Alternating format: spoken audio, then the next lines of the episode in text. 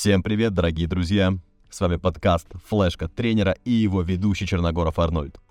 Сегодня в 34-м выпуске я хочу поговорить с вами про увеличение прыжка. Прыжок — это вообще больная тема для баскетболистов и волейболистов. Одни хотят мощно забивать сверху, а другие иметь съем, как у Мусерского в лучшие годы. И, ну, конечно же, всех можно понять. Итак, сразу говорю, что здесь не будет конкретной программы, потому что все люди индивидуальны, и у всех свои точки роста. Но я постараюсь дать вам общий рисунок, э, как все же сделать так, чтобы вы увеличили свой прыжок. Даже возьмем чуть шире не прыжок, а макс тач. Как говорят в США, то есть это точка над вами, которую вы можете коснуться руками в прыжке, максимальная точка. И начнем мы поэтапно. Во-первых, стоит посмотреть на свое физическое состояние на данный момент. Если у вас есть 15-30 килограмм лишнего веса, то в первую очередь займитесь тем, чтобы его убрать. Жить станет проще, прыгать станет легче и двигаться тоже станет легче, гарантирую. Конечно, у нас есть уникумы, как Зайон Уильямс, которые вколачивают там очень мощно с лишним весом, но давайте мы с вами будем отталкиваться от здоровых рекомендаций, которые позволят надолго сохранить ваши суставы на как можно более долгий срок. Второе. Если с весом у вас все в порядке, то стоит обратить внимание на уровень гибкости и мобильности. Для максимального Max Touch вам необходима хорошая мобильность в плечах. То есть, если ваши плечи плохо растянуты, то во время прыжка будет идти компенсация за счет переразгибания в поясничном отделе и отклонения корпуса назад. А еще возможно, что рука ваша будет не до конца выпрямлена. А это может очень сильно ограничить ваш Touch. Поэтому растяжка три раза в неделю must have – плюс упражнения на мобильность.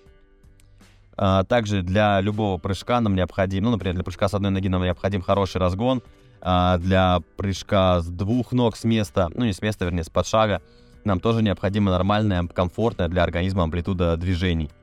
Поэтому в данном случае растяжка и мобильность нам тоже необходима. Третье.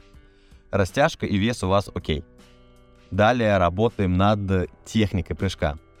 В аудиоподкасте, конечно, я вряд ли смогу вам объяснить правильную технику прыжка с одной и с двух ног. Я думаю, что вы можете найти это самостоятельно на ютубе. Необходимо отсмотреть ошибки и найти свои точки роста. То есть, как бы я сделал? Я бы записал себя на видеокамеру, как я прыгаю с одной ноги, как я прыгаю с двух ног. Ну, выбирайте то, что вам ближе, либо одна, либо две. Пару дублей. Там, не знаю, дубля 3, 4, 5 с разных ракурсов – а потом бы посмотрел, что советуют делать про-данкеры, что советуют делать прыгуны с одной ноги, э, как правильно выпрыгивать и сравнить. Я думаю, и вы сразу поймете свои точки роста. В общем, чем чаще вы прыгаете, тем лучше вы будете прыгать, особенно если вы будете делать это с умом. Четвертое. Если с весом, с растяжкой, с техникой прыжка у вас, ну, более-менее все хорошо, далее начинаем работать над силой три основных упражнения для прыжка. Это приседание со штангой, это становая тяга и ягодичный мост. Какой показатель считается отличным? В приседаниях два своих веса на одно повторение. То есть, если вы весите 80 килограмм, то должны уметь присесть 160 килограмм на один раз. Если у вас такие показатели, то, скорее всего, вы уже прыгаете достаточно хорошо. А полтора своих веса на раз — это тоже довольно-таки неплохо. Очень важно, упро... очень важно выполнять упражнения во взрывном стиле. То есть, например, на примере приседаний, если вы опускаетесь подконтрольно и медленно, ну, допустим, то вверх вы должны взорваться, то есть подняться как можно быстрее вверх, сознательно себя ускорить. И понимаете, здесь такая история, что да, вы видите, как какие-то атлеты с большим весом приседают очень медленно, вернее, поднимаются очень медленно, но а, они все равно стараются это сделать как можно быстро. Просто со стороны кажется, что это происходит медленно. То есть мы сейчас не в бодибилдинге, где мы все подконтрольно очень делаем, здесь мы взрываемся. Понимаете? Вы меня понимаете? Ладно. Приседание со штангой — это вообще универсальное упражнение, которое подойдет как прыгунам с одной ноги, так и с двух ног — но для прыгунов, для прыгунов с двух ног, конечно, особенно подойдет. И на данный момент уже проведено множество, множество исследований о зависимости силовых показателей в приседе и высотой прыжка и скоростью спринта. Так что не забываем приседать. Пятое. Пятое — это мощность. Что такое мощность? Из курса, из курса, из курса школьной физики мы помним, что мощность э, равно сила, умноженная на скорость, или отношение работы к затрачиваемому на нее времени. Чем мы мощнее, тем выше мы прыгаем. Так значит, если мы уже довольно сильные и приседаем два своих веса, то чего нам может не хватать для мощности? Правильно, скорости. Итак, как тренировать скорость?